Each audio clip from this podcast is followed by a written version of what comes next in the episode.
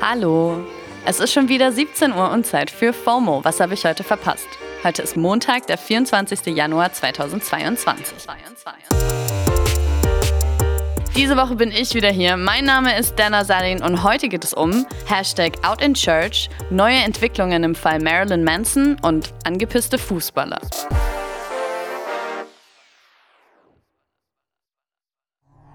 Ich habe mich heute Morgen erstmal über ein sehr seliges Twitter gewundert mit gleich zwei kirchlichen Hashtags in den Trends. Out in Church und wie Gott uns schuf. Aber so selig waren die dann gar nicht. Out in Church für eine Kirche ohne Angst ist eine Kampagne, um auf LGBTQI-Menschen in der katholischen Kirche aufmerksam zu machen. Und Wie Gott uns schuf ist der Titel der Doku vom Journalisten Hajo Seppel zum selben Thema. In der werden 100 Menschen Teil des größten Coming-Outs in der Geschichte der katholischen Kirche und der Trailer geht gerade viel auf den Socials rum. Es geht eben um Menschen, die für die katholische Kirche arbeiten und jetzt zum ersten Mal öffentlich über ihre sexuelle Identität und die Ängste sprechen, mit denen sie tagtäglich leben müssen, weil sie sich nicht als heterosexuell identifizieren. Erst letztes Jahr hat der Vatikan noch einmal gesagt, dass homosexuelle Partnerschaften angeblich nicht den Plänen Gottes entsprechen, weil Sex dient ja nur der Fortpflanzung und so. Mit dem Schritt an die Öffentlichkeit hoffen die Beteiligten endlich was am diskriminierenden Arbeitsrecht der katholischen Kirche zu ändern. Das allgemeine Gleichbehandlungsgesetz oder auch Antidiskriminierungsgesetz, das zum Beispiel Kündigungen aufgrund von sexuellen Identitäten verbietet, gilt nämlich nicht für Kirchen und andere Religions- und Weltanschauungsgemeinschaften. Ich finde, das ist ein Stück menschenverachtend und ich möchte, dass das aufhört.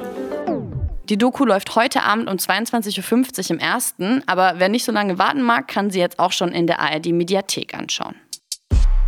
Eine andere Doku, über die heute viel gesprochen wird, wurde gestern beim Sundance Film Festival gezeigt. In Phoenix Rising geht es um das Leben und die Karriere der Schauspielerin Evan Rachel Wood, die man wahrscheinlich vor allem aus der Serie Westworld kennt.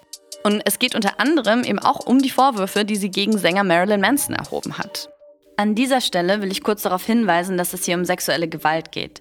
Wer das nicht hören will, skippt am besten zu Minute 306. Vor ziemlich genau einem Jahr hat Evan auf Instagram öffentlich gemacht, dass Brian Warner, also Marilyn Manson, sie jahrelang missbraucht habe. Die beiden sind 2007 ein Paar geworden, als die Schauspielerin gerade mal 19 war und er halt schon 38. In der Doku spricht sie zum ersten Mal darüber, wie er beim Dreh vom Musikvideo zu Heart Shaped Glasses vor laufender Kamera Sex mit ihr hatte. Gegen ihren Willen. Im Voraus hatten sie nämlich abgesprochen, das nur zu faken. Manson selber bestreitet bisher alle Vorwürfe und gegen ihn laufen übrigens momentan noch Zivilprozesse von vier weiteren Frauen, unter anderem wegen Vergewaltigung und Körperverletzung. Die Doku erscheint im März als Zweiteiler auf HBO, was normalerweise bedeutet, dass das in Deutschland dann auf Sky rauskommt. Okay, und jetzt zu der Frage, die Fußball Deutschland das ganze Wochenende auf Trab gehalten hat. Hat der Trainer des FC Augsburg seinen Spieler Ricardo Pepi angepinkelt oder nicht? Der Fußball-Bundesligist hat sich auf Twitter dazu genötigt gesehen, sich offiziell von diesen News zu distanzieren. Aber wo kommt die überhaupt her? Auf Twitter ist eine vermeintliche Sky Sport News Zitattafel rumgegangen, auf der ein vermeintliches Zitat von Ricardo Pepi zu lesen war, in dem er eben sagt, der Trainer Weinzierl hätte ihn unter der Dusche angepinkelt. Gekennzeichnet war das Ganze als Sportbild-Zitat. Ein Interview hat es da auch wirklich gegeben, aber dieses Zitat kommt eindeutig nicht darin vor. Der FC Augsburg selbst dachte dann aber, es sei eine gute Idee, die Story offiziell zu dementieren. Und dann ging es richtig ab, ey. Es hat Memes und weitere Falschmeldungen gehagelt und es war geradezu unvermeidlich, dass Pepi kurzerhand in Ricardo Pipi umgetauft wurde. wurde, wurde. Hashtag Weinziel war dann sogar in den Twitter-Trends und am Ende war, glaube ich, echt kurz Verwirrung, was denn jetzt eigentlich noch Fakten sind und was einfach frei erfunden. Um Licht ins Dunkel zu bringen, ist heute freundlicherweise Nico Heimer hier.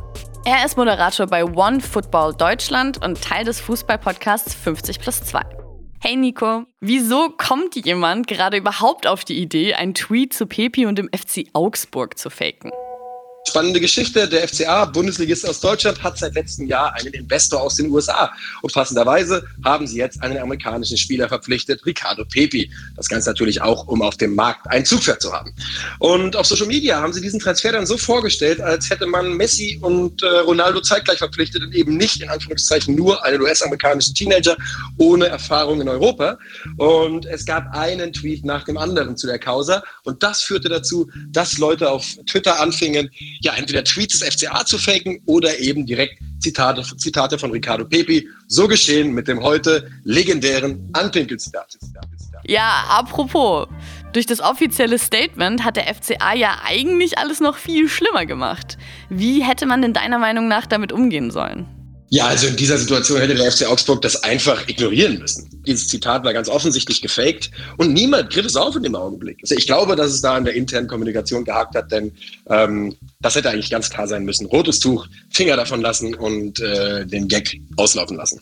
Danke, Nico. Und damit lassen wir die Folge für heute auch mal auslaufen. Das war's nämlich für heute mit FOMO und wir hören uns morgen wieder hier auf Spotify.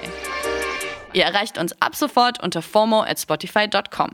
FOMO ist eine Produktion von Spotify Studios in Zusammenarbeit mit ACB Stories.